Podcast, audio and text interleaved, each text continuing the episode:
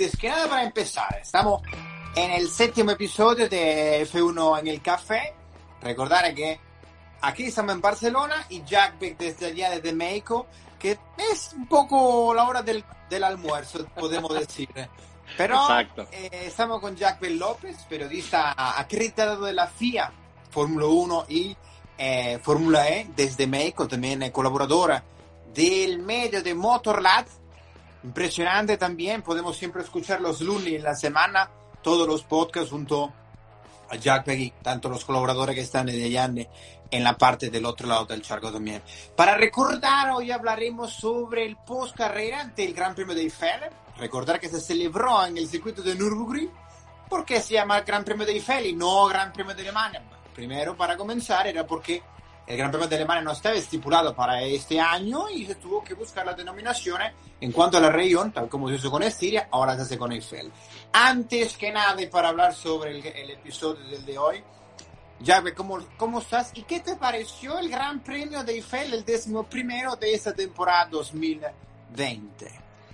La verdad, Leonardo, me pareció un gran premio que fue interesante de principio a fin, a pesar de, de no ser un gran premio tal vez en donde tuvimos demasiada acción en pista, en donde eh, hubo demasiados adelantamientos, etcétera. Me parece que fue muy interesante porque siempre hubo lucha, digo, a excepción tal vez de, la punta, eh, donde le faltó un poco de velocidad al Red Bull de Max para poder plantar pelea, pero a pesar de ello se mantuvo a cierta distancia que hacía estar a la expectativa, ¿no? De que en cualquier momento eh, eh, si caía el rendimiento de los neumáticos de, del Mercedes, pues pudiese atacar Max, ¿no? Pero detrás de ellos realmente fue apasionante la lucha del podio o por el tercer escalón del podio en el caso de, de Ricciardo, Pérez. Creo que, y creo que nos perdimos de una lucha también muy buena en el, eh, hasta la llegada del safety car, ¿no? Porque estábamos ya frotándonos las manos de el, agarrón que se iban a dar Richardo y Pérez. Lamentablemente, bueno, así pasa a veces en las carreras. A veces la suerte te da y a veces te quita. Y aquí en este caso, bueno, pues el safety car eh, provocó que tuvieran o que tuvieran la posibilidad de entrar por neumáticos suaves todos optaron por esa decisión, aunque inicialmente a Pérez lo habían dejado con los medios, ¿no? Pudieron rectificar, tuvieron tiempo de rectificar y creo que detrás de ellos fue apasionante, o sea, el carrerón de Gasly, eh, vimos luchando a Lando Norris gran parte de la carrera, eh, eh, Carlos Sainz un quinto lugar sensacional también porque no había para más y cuando no hay para más pues hay que agachar la cabeza y tratar de sumar la mayor cantidad de puntos posibles, ¿no? Pero en, general a mí me gustó mucho, además va a ser un gran premio que vamos a recordar toda la vida porque fue el, gran premio en donde Lewis Hamilton empató una marca que parecía imposible de, empatar y, la va a romper en las siguientes carreras, ¿no? No, y también para hablar de eso, Jack Beck, te digo que esa cifra de 91 victorias que contaba el Teutón a Michael Schumacher era tal como comentaba Sebastián Vettel, era algo inalcanzable, difícil de alcanzar, en las pole position. Ahora le queda otro récord que son las 70, 72 victorias que tiene con un mismo constructor. Le quedan dos. Es difícil que no, eh, con todos los grandes premios que queden, no lo logre, es complicado. También para recordar, eh, se llevó a cabo una carrera en la que la temperatura no iba, para recordar también. Estábamos hablando de el norte de Europa, ya estamos tocando las temperaturas eh, se tocaron incluso temperaturas en carrera 16, 18 grados. Parecía más que nada temperaturas cuando estamos aquí en febrero, que son las temperaturas de la pretemporada. Vimos todos los, que la mayoría de los mecánicos, eh, personalidades de, de los equipos con gorro, con chaqueta. A ver, eh, incluso los pilotos se quedaron varias veces porque sentían las manos eh, frías claro, a esa velocidad con esos guantes, pienso que si uno va en bicicleta, no me quiero imaginar. mencionaba, ¿no? Que le, costó trabajo en cierto momento de la carrera eh, hacer los cambios de una manera exacta y precisa por porque sentía los dedos entumidos de, del frío tan enorme, además con el viento, ¿no? Que continuamente les está pegando en las manos, entonces. No, y, nada fácil. te digo que eh, se puede sentir, me imagino que se puede sentir. Ahora seguramente será, eh, claro, estamos al el sur de Europa con los próximos grandes premios, el de Portugal y el de Italia, pero siempre van a haber temperaturas, eh, digamos, frías. Será interesante cómo se desarrollarán esos grandes premios y veremos cómo se llevan a cabo. Para hablar sobre el top 10 de este último gran premio que se llevó a cabo este fin de semana, eh, recordar que Lewis Hamilton consiguió la victoria número 91, empatando nada más y nada menos que Michael Schumacher. Luego, Mick, que no se le dio la oportunidad de que, debido a que el viernes no pudo, se pudo desarrollarla ni la FP1 ni la FP2, no pudo probar el Alfa Romeo que tenía estipulado, no pudo debutar todavía en la máxima categoría, digamos. También eh, Max Verstappen en la segunda colocación, Daniel Ricciardo que no conseguía Renault un podio desde eh, aquel eh, Malasia 2011, Nick Heifel, tercera colocación también, y desde Mónaco 2018 el australiano no se colocaba en algún peldaño de las categorías. Luego Sergio, Sergio Pérez, mucha batalla interesante, dio muy constante, vimos al mexicano este fin de semana, Carlos Sainz, Pierre Gasly, Charles Leclerc que volvió a salvar los muebles de la Ferrari, que si bien la vimos recuperándose poco a poco, este color rojo que, que cargo yo ahora no es alusivo a ellos, sino que hace frío, que me dio por ponerme hoy, pero la vimos más que nada con las mejoras que contaba Charles Leclerc, que solamente las contaba Sebastian Vettel, tenía solamente la parte posterior, no lo contaba todo, lo, lo, era diferente lo que contaba el, el monegasco a lo que contaba el alemán.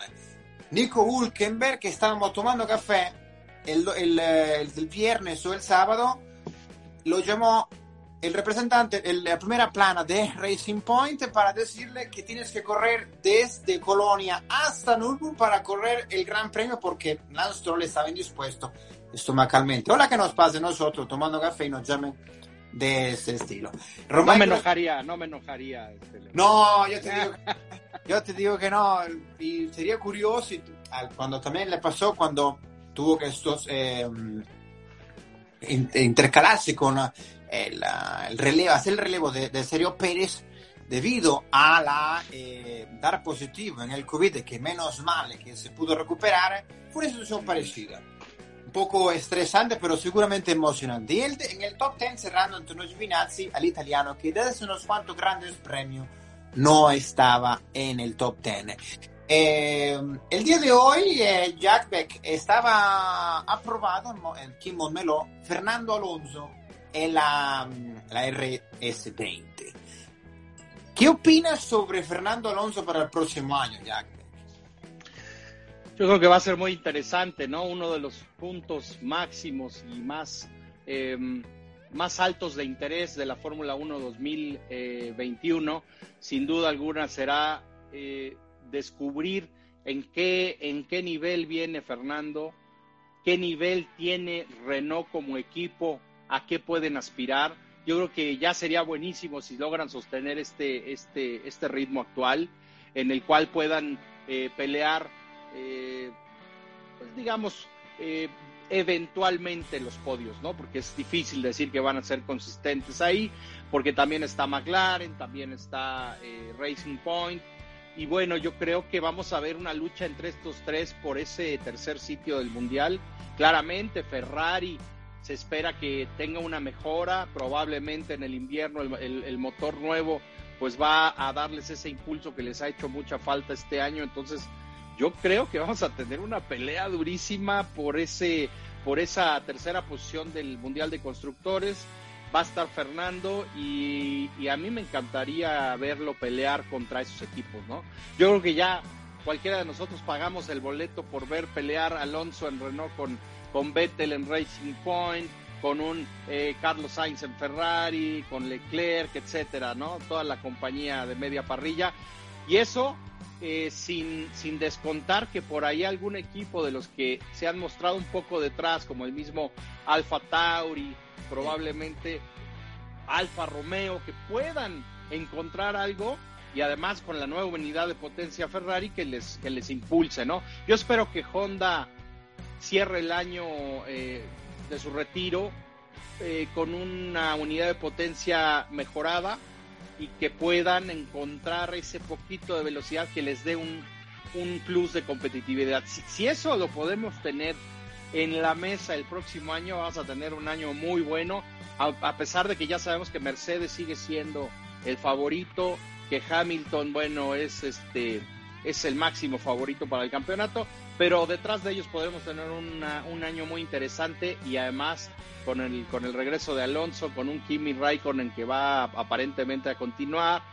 Bueno, tenemos todos los elementos para poder disfrutar de, de un año de Fórmula 1 con mucha competición detrás de los Mercedes, ¿no? No, seguramente que sí. Ya, por ejemplo, en cuanto a las declaraciones que hoy aseguraba Fernando Alonso, eh, aseguraba que en ese momento la, la, monoplaza que contuvo el día de hoy tenía más, más rendimiento que él. A ver, también eh, recordar que este año ha sido completamente fuera de la Fórmula 1, corriendo como copiloto de la, de la categoría, que seguramente le irá, le irá poco a poco recuperando el sentido, digamos, de eh, la conducción. A ver, bicampeón del mundo 2005-2006, recordar sus años, sería el tercer retorno a Renault y eh, a título personal lo hizo muy bien estando en Ferrari y las herramientas con que tuvo en McLaren, lamentablemente su segundo retorno, fueron lamentables, digamos, y que poco a poco Honda se fue recuperando, luego con, con Red Bull y eh, tocando ese tema, ¿tú qué crees, Jack Beck, que Red Bull retorne a su exnovia de Renault o haga otro, otro proyecto? A título personal, a ver, es complicado retornar, yo no lo veo tanto, claro, lo, digamos, lo decimos de aquí, pero no se sabe muy bien, toda la información que tienen ahí no se sabe. Es difícil que luego de la relación como se haya terminado en cuanto a Renault con Red Bull, que retornen, quién sabe, ¿no? La Fórmula 1 de repente es inesperada y puede suceder cualquier cosa. Eh, y en un año como este, ¿eh, Leonardo, en un año como este en el que ha pasado todo lo que muchos decíamos o veíamos como imposible, ha sucedido. Entonces, yo creo que ya no podemos darnos el lujo de decir, eso no va a pasar nunca en Fórmula 1, porque lamentablemente eh, este año ya, al menos yo ya no me atrevo a decir eso no va a pasar. Lo veo poco probable, pero en la Fórmula 1 todo puede pasar. Mira, yo lo que te digo es que yo veo a Honda y sobre todo a Red Bull en un plan de no querer ser más cliente, de no regresar a esa misma situación en la que estuvieron con Renault bajo eh, las submarcas de Infinity, de Tag Heuer. O sea, yo creo que ellos, no, no los veo, ¿eh? no los veo en ese plan. Yo creo que ellos, estoy convencidísimo que ellos van a estar en Fórmula 1 con un motor renombrado, con la base de este Honda y que van a apostar y le van a meter, inyectar dinero eh, con ingenieros que van a estar de parte de la misma, subcontratados de parte de Honda, que han estado en este proyecto para trasladarse a una fábrica en Inglaterra en donde van a estar trabajando sobre este motor, cómo se le llame, ya lo veremos, pero también te cuento que he sabido que eh, han hablado ya con un ingeniero renombrado, Andy Cowell, para que se haga cargo, para que se haga cargo de este proyecto. Y para mí van muy en serio, ¿eh? Yo, yo los veo, la verdad, con un motor Honda renombrado. Y además recordar, es muy importante este punto, los motores, las unidades de potencia no van a tener grandes cambios de aquí al a finales del 2025. Eso, eso significaría que si Red Bull apuesta por, un proyecto como el que estamos mencionando, sería un proyecto solamente, o sea, no solamente para un año o dos, sería para 2022, 23, 24, 25, al menos cuatro años en ese, en ese proyecto. Entonces a mí me parece que todo, todo, todo eh, cuadra, todo embona para que podamos decir que Red Bull no va a buscar motores en otro lado, va a apoyar este motor, que a mí me parece que este, este motor no es nada malo, el motor Honda ha demostrado eh, ya a los japoneses que pudieron montar un motor decente, probablemente no, ¿verdad? No para pelearle de tú a tú a Mercedes, pero bueno, si por ahí el genio Newey puede encontrar la tecla en los próximos años con esta base eh, establecida y sin modificaciones de las unidades de potencia, ¿quién dice que no puedan plantar cara por el campeonato? No sé, o sea, a mí me parece mucho mejor esa, esa opción que regresar a ser cliente de, Ferrari o de Renault, porque son las opciones. Ferrari ha dicho que lo iban a considerar, Renault dijo que, que ellos no se cerraban esa posibilidad y Mercedes sí lo descartó definitivamente, ¿no? Entonces, van a seguir con su unidad de potencia, estoy seguro. Yo creo, tal cual como dices tú, Jack, porque coincidimos en eso, yo pienso que el proyecto que llevará a cabo Red Bull después del 2021 será un proyecto in-house, completamente. Seguramente, a ver, tendrán colaboraciones, tal como dices tú, de varias partes del, de esta especialidad en cuanto a la unidad de potencia, pero Red Bull Motor, Red Bull Sport Motor Sport, algo como se tiene que denominar, pero seguramente será desarrollado entera, enteramente por ellos. Y hablando también por Adrian Newby, ¿no te parece que en algún momento tú crees que, a ver, leyendo el, el, libro de cómo hacer un coche elaborado por él, es una obra de arte a título personal en cuanto a todos los que nos gusta la, la Fórmula 1, el motorsport. Sí.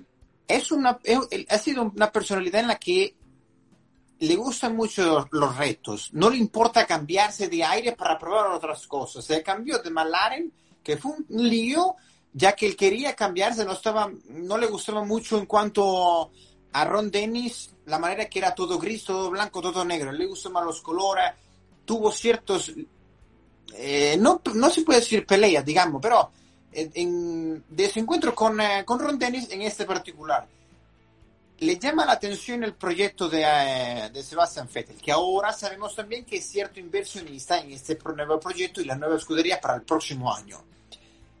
No se quisiera ir Adrian Newby para tocar, eh, digo yo, ese gusanillo que le llama la atención. ¿No crees que sería con Sebastian Vettel el próximo año? Bueno, habría que ver, ¿no? Yo creo que el, el... regresamos al mismo tema.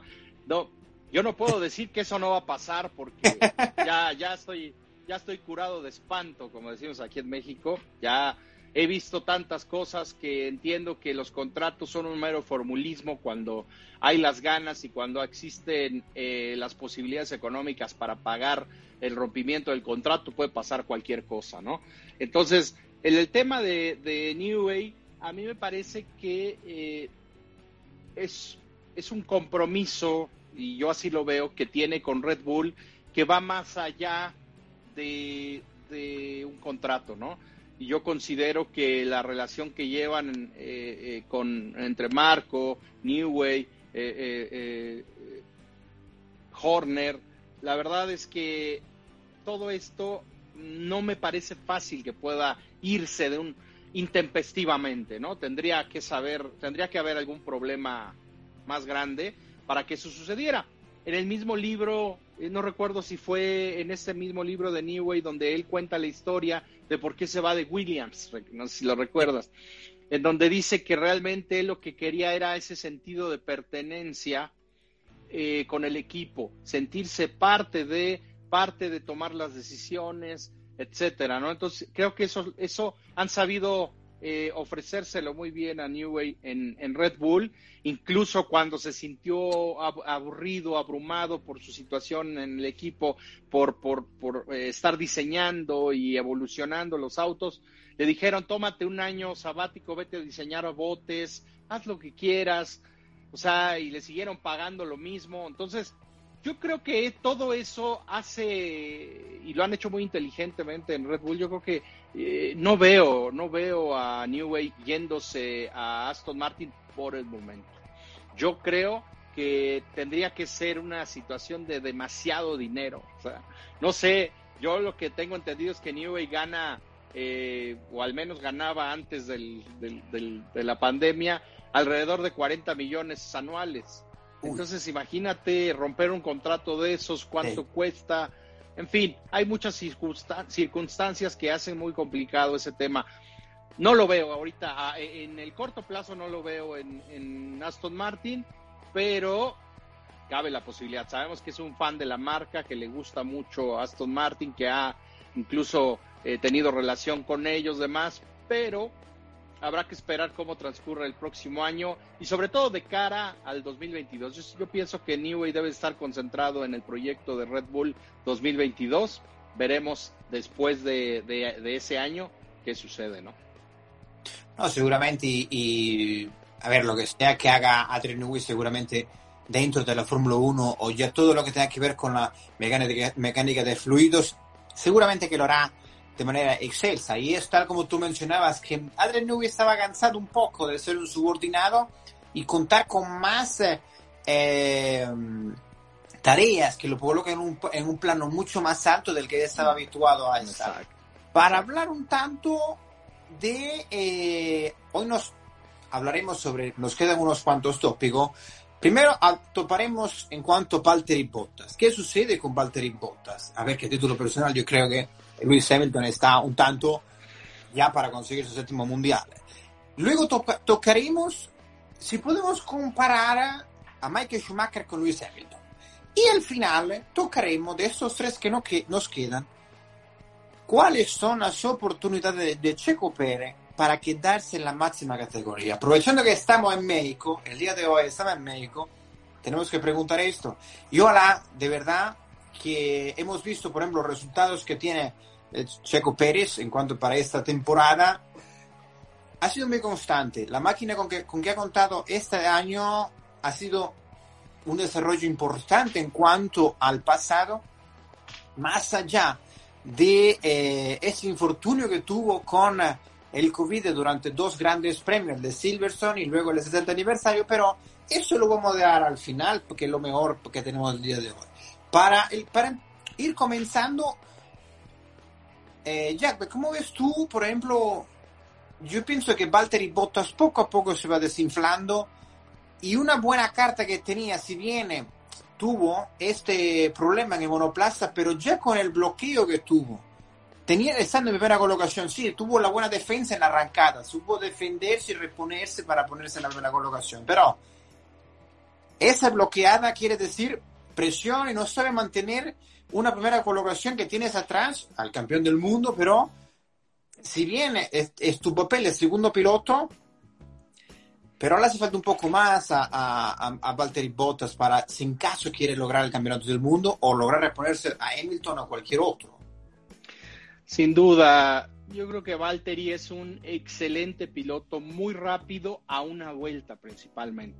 Es un velocista en clasificación en donde puede indudablemente eh, batir a pilotos también muy rápidos como, como Hamilton, ¿no? Que, que, ha demostrado que es uno de los pilotos que en clasificación en la historia de la Fórmula 1 es de los mejores, ¿no? de, los, de los más veloces. Pero el problema que yo veo en Botas son, eh, a veces siento que es demasiado frío en carrera. Cuando tienes que mostrar ese carácter, cuando tienes que mostrar ese deseo, esa hambre de ganar, mm, siempre me ha quedado faltando, eh, fallando, no lo veo, no soporta cuando lo somete a una presión alta a Hamilton como lo hizo en esta carrera, porque realmente Hamilton lo, empujó al error. O sea, ahí se vio cuando Hamilton empezó a apretar el ritmo, eh, Bottas quiso responder y, y comete el error, ¿no?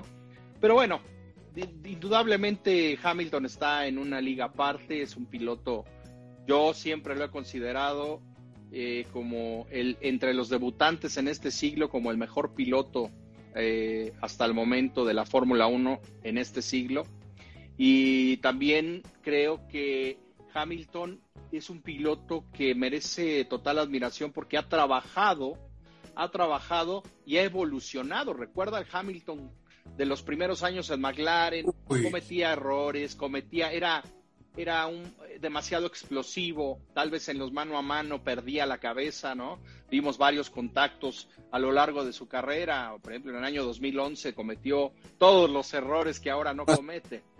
Pero bueno, eh, Hamilton es una liga aparte y Bottas ha tratado de ponerle competencia a Hamilton y, y lo ha logrado eventualmente, ¿no? En una que otra carrera, pero la verdad yo siento que simplemente Bottas llegó a su tope y se dio cuenta que no le alcanza para pelearle el título a un Hamilton, ¿no? Yo, la verdad, yo veo a Bottas eh, en una situación en la cual eh, para 2022, o sea, yo, yo creo que eh, el año próximo estará ahí, pero yo creo que para 2022 yo veo a Russell ahí. Uy, esperemos que sí, ¿eh? Esperemos que sí, porque Russell eh, tiene mucho con qué batir y sería una, un novato en lo que puede hacerse con el puesto de Lewis Hamilton, que Lewis Hamilton, digamos que le queda muy poco en la Fórmula 1, digamos muy poco en, en, términos de la edad que tienen los pilotos, tanto contemporáneos, Sebastian Vettel, Lewis Hamilton, Fernando Alonso, que también Fernando Alonso unos cuantos años, pero vienen los Charles Leclerc, Max Verstappen, Carlos Sainz, Landon Norris, eh, George Russell. Esperemos que uno de los rumores que hemos tenido el día de hoy, que George Russell tendría un poco aparte su asiento en Williams, más que nada por tanto Latifi o Mazepin, esperemos que no sea en realidad en cuanto a toda esta información que se lee, no es oficial, pero que rueda por ahí. En cuanto también para ir eh, haciendo no comparaciones, sino en cuanto a dos etapas, en cuanto a dos épocas de la Fórmula 1, pudimos ver al piloto alemán que estaba vestido de estos colores, acostumbrado a escuchar el himno alemán y el italiano. Y ahora es, eh, los cánticos, digamos, la sinfonía se han cambiado un poco para escuchar el británico y luego el alemán. 91 veces se han, eh, se se han, eh, se han sonado esa sinfonía y para hacer un, un, parangón en cuanto a estos dos pilotos que eh, podemos decirlo que hemos tenido la fortuna de, de, de verlos porque es historia, al final eh, lo que vimos este domingo, que si bien es, sí, es un evento deportivo, pero en 20 años recordar si todavía no se ha igualado este récord, es decir, aquel Gran Premio de Feria en Nürburgring, el piloto que Luis Hamilton fue el que igualó al Teutón, que era el, el que batió todos los récords. Y para ir comparando, Luis Hamilton ha conseguido la victoria número 91 en el Gran Premio número 261. Y Luis Hamilton, el, el Schumacher lo hizo en el 247, que fue el Gran Premio de China en aquel año 2006. Ambos lo hicieron con dos eh, constructores, Benetton y Ferrari, y McLaren y Mercedes. A ver, ¿en cuánto podemos comparar o no a, eh, digamos, a Hamilton con Schumacher? Si bien son dos pilotos que están en época diversa y que me hubiese gustado muchísimo que hubiese sido Michael el que le diera el casco a Luis. ¿eh? Claro, a todos. Yo pienso que al ver, el ver a Mika ahí entregándole el casco, pues nos hizo sentir un poquito eh, tristes, ¿no? De, de entender que, que, debería de ser Michael el que estuviera ahí, ¿no? No, no, no su hijo, pero bueno, esperemos, no perdamos la fe de que un día pronto podamos volver a verlo, ¿no? Al verlo, yo creo que eh, poder retomar un poco su vida y, y se ve muy complicado por, por todo sí. lo que se dice, pero bueno, siempre hay que tener esa, ese, ese sueño, ¿no? De que, de que de poder verlo una vez más. Sí, esperemos que, a ver, con tanto lo que consiguió, con tantas alegrías que nos dio, sea el equipo de quien sea, a ver, batalla con eh, Mika Häkkinen, con eh, Fernando Alonso, con eh, Rubens Barrichello en cierta ocasión. A ver, son personalidades que más con allá Jacques de los... Villeneuve también. Con Jacques Villeneuve, con Damon Hill también, eh, con Ayrton Senna, madre mía, con, con Ayrton Senna. A ver, so- con, también.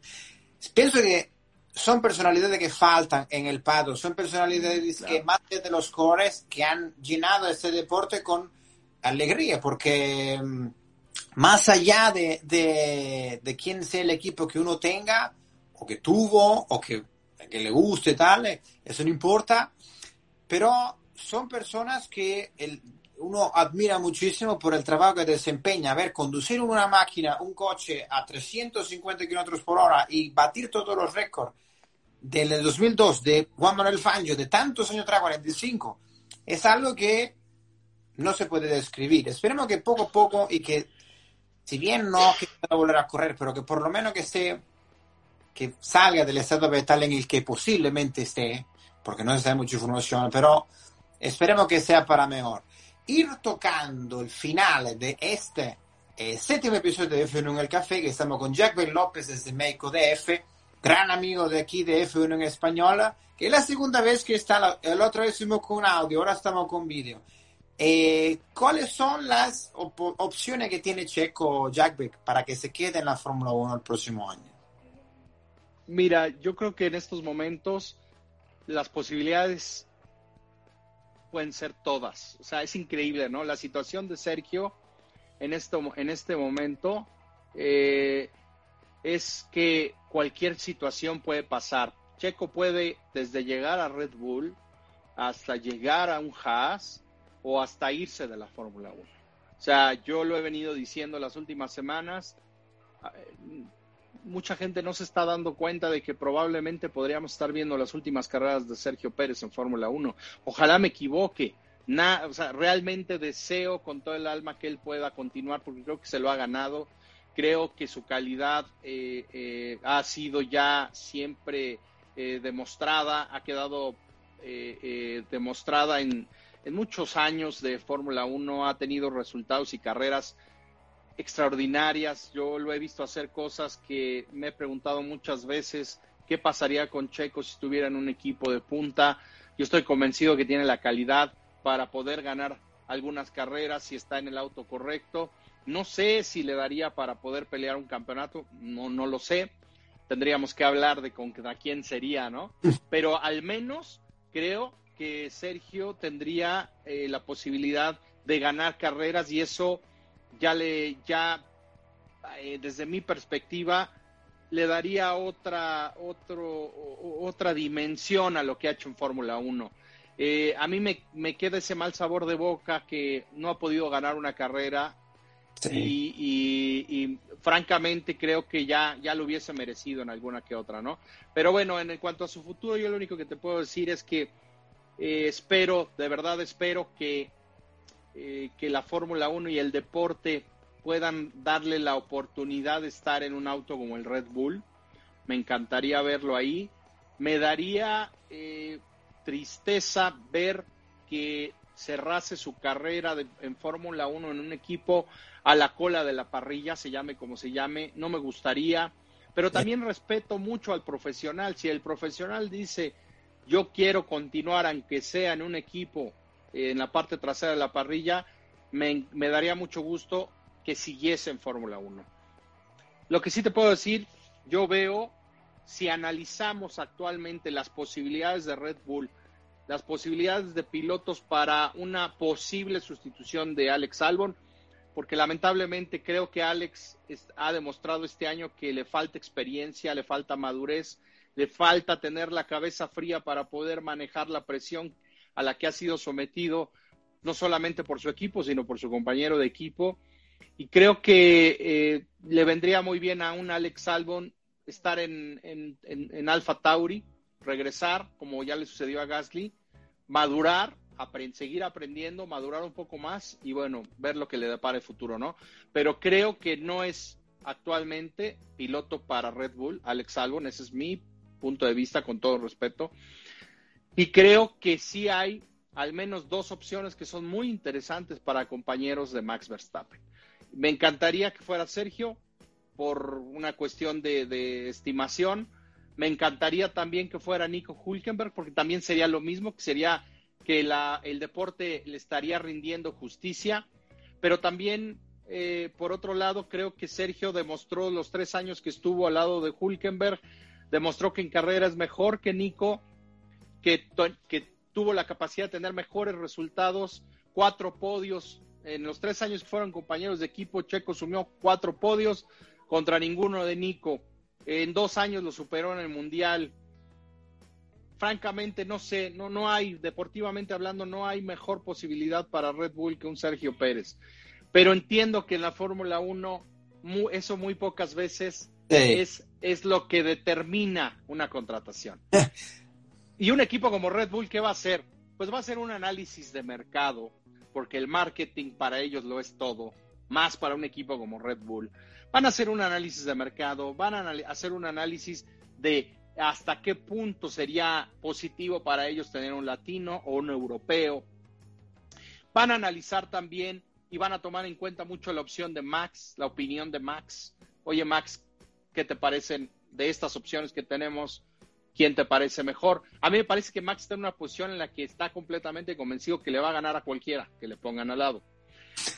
Pero la, la, postura también es eh, que, que Sergio, si en este momento de su carrera, tiene claro que si las puertas de Red Bull se le abren, va a ser porque pretenden de él que sea un piloto como apoyo de Max Verstappen, que sume la, mayor cantidad de puntos, que esté lo más cerca posible de Max en caso de que se necesite apoyarlo. Y por supuesto, necesitan un piloto que esté detrás de Max y que sume la suficiente cantidad de puntos para el Mundial de Constructores. Porque eso es lo que no le está dando Alex Albon. Ah. Si Alex Albon pudiera estar detrás de, de, de, de Max, no incomodarlo, pero estar ahí en caso de necesitarlo, no estarían buscando en otro lado. Y si están buscando es porque no lo han encontrado y porque no lo encontraron tampoco en Gasly. Y porque voltean para, para su academia de jóvenes pilotos y no hay nadie que esté listo para, para ese reto. Entonces, para mí solamente son dos opciones. Yo veo a Albon fuera y o es Pérez, que además tiene un apoyo económico que nunca cae mal. Yo la verdad, francamente, no entiendo qué esté pensando Red Bull. Ahí lo tienen a la mano la solución pero entiendo, como te digo, que esta decisión va a estar enmarcada por el tema de marketing y bueno, ¿por qué no? Siempre la política también entra en estos casos, ¿no? No, sin duda que sí, más que nada porque este fin de semana hubo una noticia de que uno de los test en cuanto a hechos a Alex Albon del coronavirus dio incierto. Mm. Inmediatamente Edwin Marco, el consejero de Red Bull, levantó el teléfono y se puso en contacto con Nico Hulkenberg a ver, tenía Racing Point por aquí, tenía Red Bull por aquí. Madonna, menos que fue algo curioso también, eh, pero no se derivó nada, eh, digamos, eh, negativo en cuanto a Alex Albon y Christian Horner ha querido bajar en cuanto las noticias que se han dado, más que nada porque a esta instancia no sería muy bueno que Alex Albon se sienta relegado del el equipo de Red Bull porque si bien es que de él se necesita un apoyo para apoyar a Max Verstappen, que no cuente con ese apoyo, porque si bien luego del Gran Premio de Bélgica vimos un progreso que, a título personal, yo pensaba que iba a ser exponencial en cuanto a este año, digamos, sí, estuvo muy cerca, incluso batiendo a Max Verstappen, pero este año ha sido todo la inversa. Alex Albon ha ido, sí, el podio que tuvo ya, en pero no ha sido completamente el Alex que vimos desde la mitad de temporada, también con el subidón que venía también con, eh, digamos, Toro Rosso, pero que ese año se ha quedado estático, no ha venido a más como lo hizo el año pasado. Es, a ver, que también reconocer que Max Verstappen no es un, piloto que puedes batir estando en Red Bull, no puedes incomodarlo, no puedes fastidiarlo, no puedes ganarle a él porque el equipo está en base ver, todos lo sabemos, está generado. Es el equipo de Max. El equipo de Max, tal cual. Pero no ha sido el escudo que necesita Max para poder hacer los puntos. No, no solamente Max, porque Max ha hecho su trabajo bastante bien y siempre ha estado en el top. Más que nada también para el equipo, que Red Bull no ha contado con la suficiente cantidad en el, digamos, en el saco de puntos con que se pueda, sí, está el segundo en el campeonato, pero matemáticamente está difícil para que Red Bull consiga el campeonato mundial que ya próximamente puede ser a Portimao cuando el, eh, el equipo Mercedes se consagre con siete campeonatos mundiales al hilo, a lo que no se consigue en la Fórmula 1. Pero esperemos que... Algo nunca visto en la Fórmula 1. Otra cosa que puede batir la flecha negra o flecha plateada dependiendo, uy, tú que tienes la camiseta negra, podemos hacer... Eh... Es, la de es la de Mercedes. No. no, no, nada que ver, nada que ver. Esa tampoco es de Ferrari, ¿no? así que no, no estamos haciendo alusiones a ninguno. Pero veremos también cómo, qué se puede desarrollar, porque hemos visto que si bien esperamos que la categoría no se diera a cabo, que hasta el 5 de julio se comenzó, podemos ver que fuera de la pista las noticias el movimiento que se da en cuanto a pilotos eh, es algo puede ser completamente inesperado. Veremos qué se puede derivar al próximo año. Seguramente no hemos llegado todavía al 2021 y las noticias pueden a salir y los fichajes también empiezan a subir. Esperemos que fielmente que eh, Checo Pérez no salga de la Fórmula 1 y si no me recuerdo, si no mal me recuerdo yo, el podio que más, la victoria que más cerca estuvo fue aquella en Malasia 2012 con Fernando Alonso que estábamos en la madrugada viendo la carrera y dice, uy, que acá está que Checo Pérez que alcanza... Increíble, ¿no? Yo creo que aún hoy la vemos la carrera y Dios mío. Pero bueno, hay que entender también el contexto en el que se dio esa carrera. Era el inicio de la segunda temporada de Sergio en Fórmula 1 con una pista con lluvia. Mira, a mí, honestamente y con todo yo respeto todas las opiniones, pero hay unas que sí me dan sí me causan hilaridad, ¿no? Como es, eh, ahora se critica que Sergio no sabe manejar en lluvia. Bueno, pues yo a, a que revisaran algunas de las carreras que Sergio ha hecho en Fórmula 1 en, condiciones de mojado. En ese gran premio no solamente estuvo a nada, a nada de, pasar a Fernando Alonso, sino que contuvo más de medio gran premio en esas condiciones de lluvia con un Sauber en la, en la lluvia detrás a Lewis Hamilton y a una distancia considerable, ¿no? No, no, no, no, no los pudo alcanzar Luis ni a Fernando ni a, ni a Sergio. Entonces, hay cosas que, que se le deben de dar su, su, reconocimiento, su justo reconocimiento, ¿no? Y hemos visto a lo largo de los años la capacidad de Hamilton para manejar en lluvia. Entonces, yo creo que hay cosas que no se deberían ni de poner en, en duda, ¿no? Pero, por ejemplo, en el tema de Sergio, yo también espero que continúe.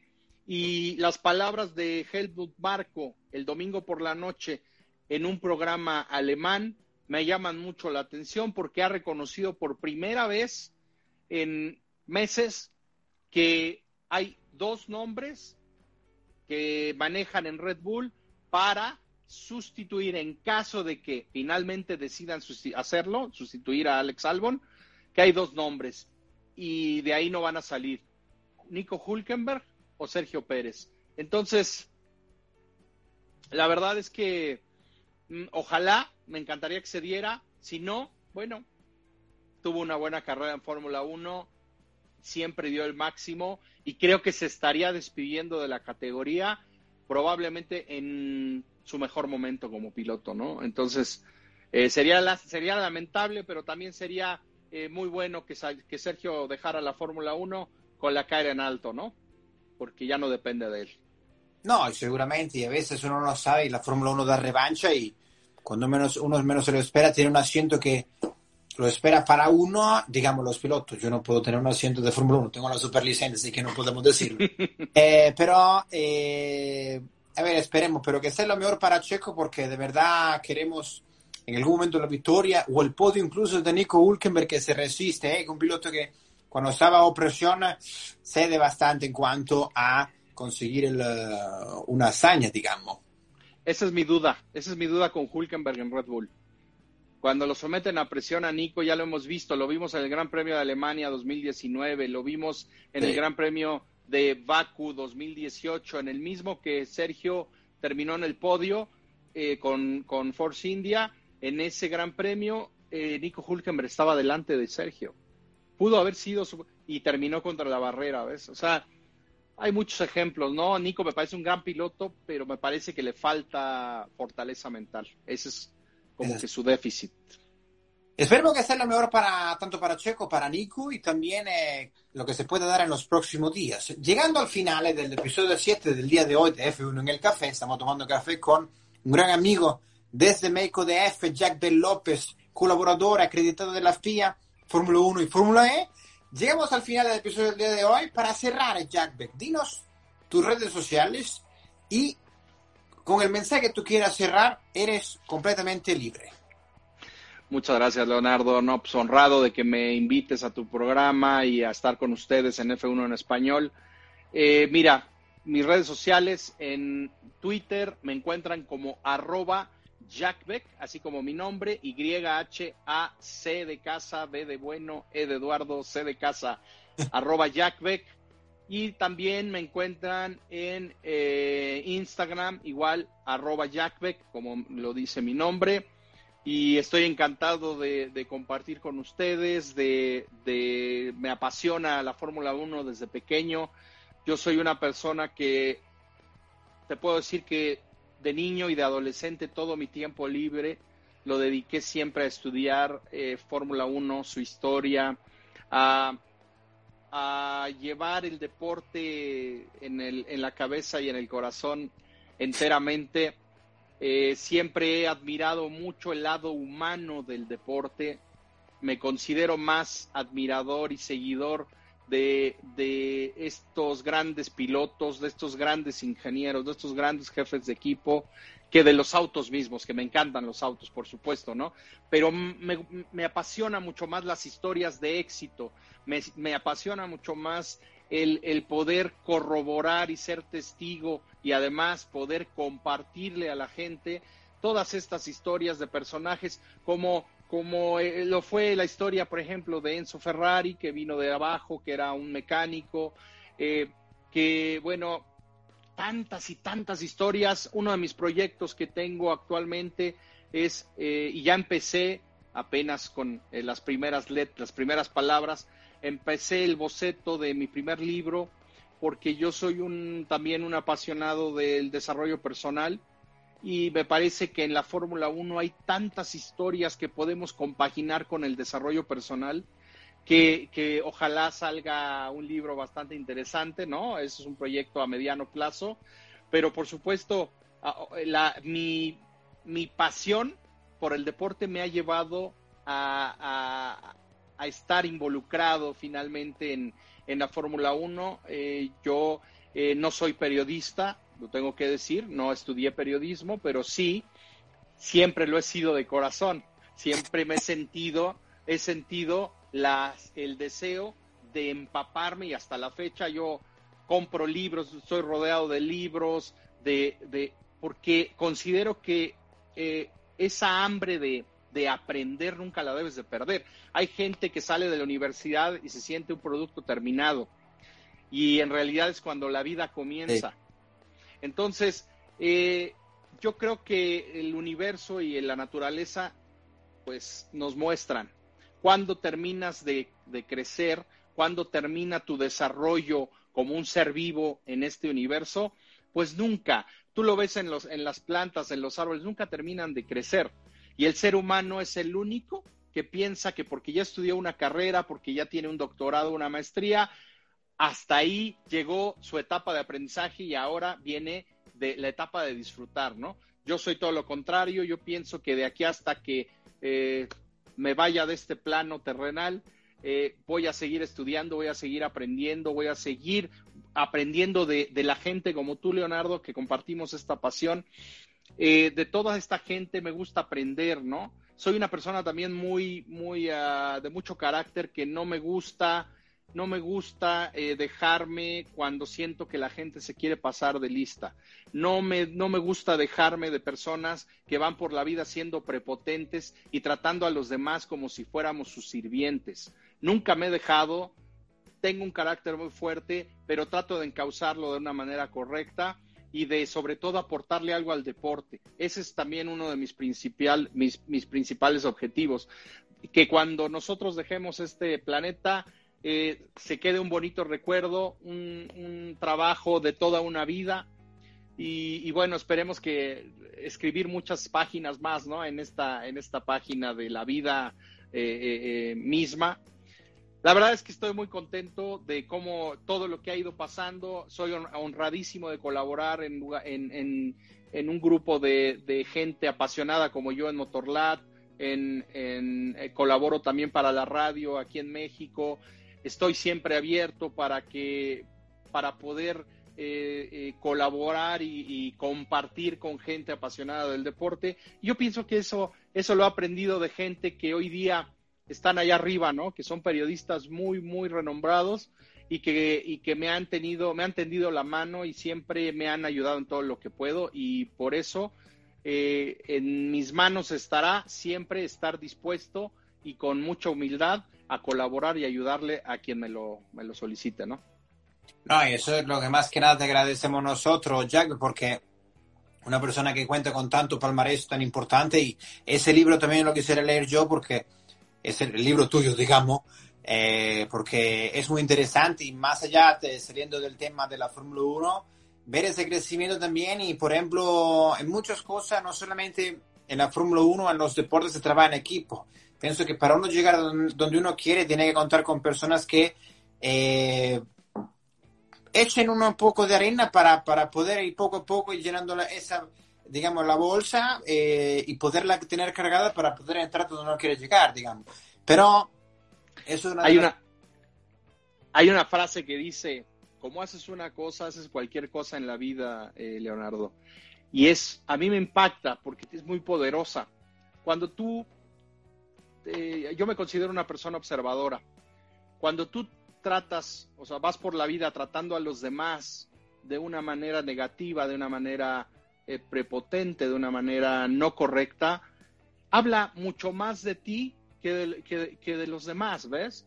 ¿Por qué? Porque si tú te estás comportando de esa manera, entonces quiere decir que tienes unos principios eh, bastante complicaditos. Y, y, cuando de trabajar en equipo se trata, cuando de trabajar en equipo se trata, uno debe de, cuidar mucho el cómo dices las cosas. No es nada más las cosas que dices, sino cómo dices las cosas. Entonces, creo que todo eso va haciendo que puedas tú estar eh, directa. A mí, me gusta ser muy frontal, eh, muy directo con todo. Y, la verdad es que he encontrado a veces que eso en, en, una sociedad como la que vivimos a veces no es bien visto, ¿ves? Pero cuando encuentras las personas correctas que, que hablan también claro y, de frente, yo creo que puedes formar un equipo maravilloso. Y hoy día yo me siento muy contento de poder haber encontrado amigos, eh, incluso eh, aunque no nos conocemos en persona, como es tu caso, Leonardo, ya llegará la, el momento, ¿no? De saludarnos. Y mira, ahorita está un amigo también ahí, Sergio eh, Álvarez, este, está ahí en, en, en escuchándonos, y lo cual agradezco mucho. Todo eso te va haciendo, te va enriqueciendo.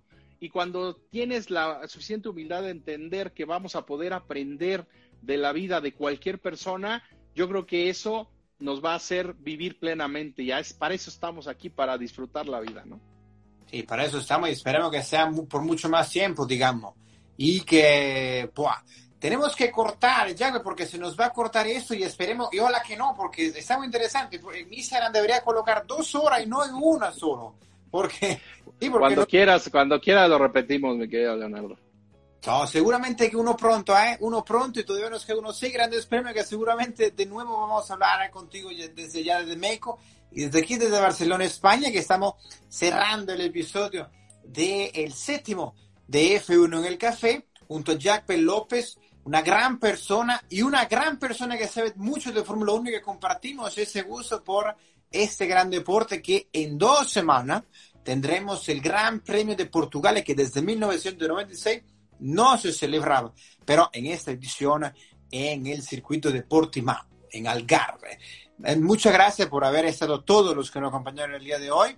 Jack Beck, desde México, desde aquí, desde Barcelona, España, un placer como siempre. Muchas gracias a todos los que nos acompañaron en estando vía online, ya que el tema del coronavirus sigue fastidiando por ahí, pero en otra edición estaremos juntos. Y sí, dime, y a ver si hacemos otro para, me da, me apena no contestar las preguntas que nos hacían, pero en, la, en una próxima ocasión, con mucho gusto, estaremos dispuestos a hacerlo.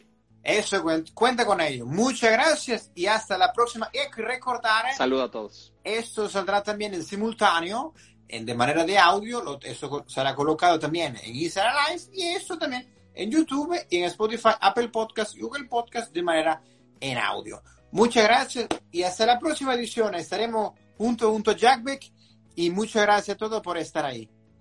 Gracias a ti, Leonardo, y a todos los amigos que nos escuchan y nos, nos ven. Hasta luego. Chao.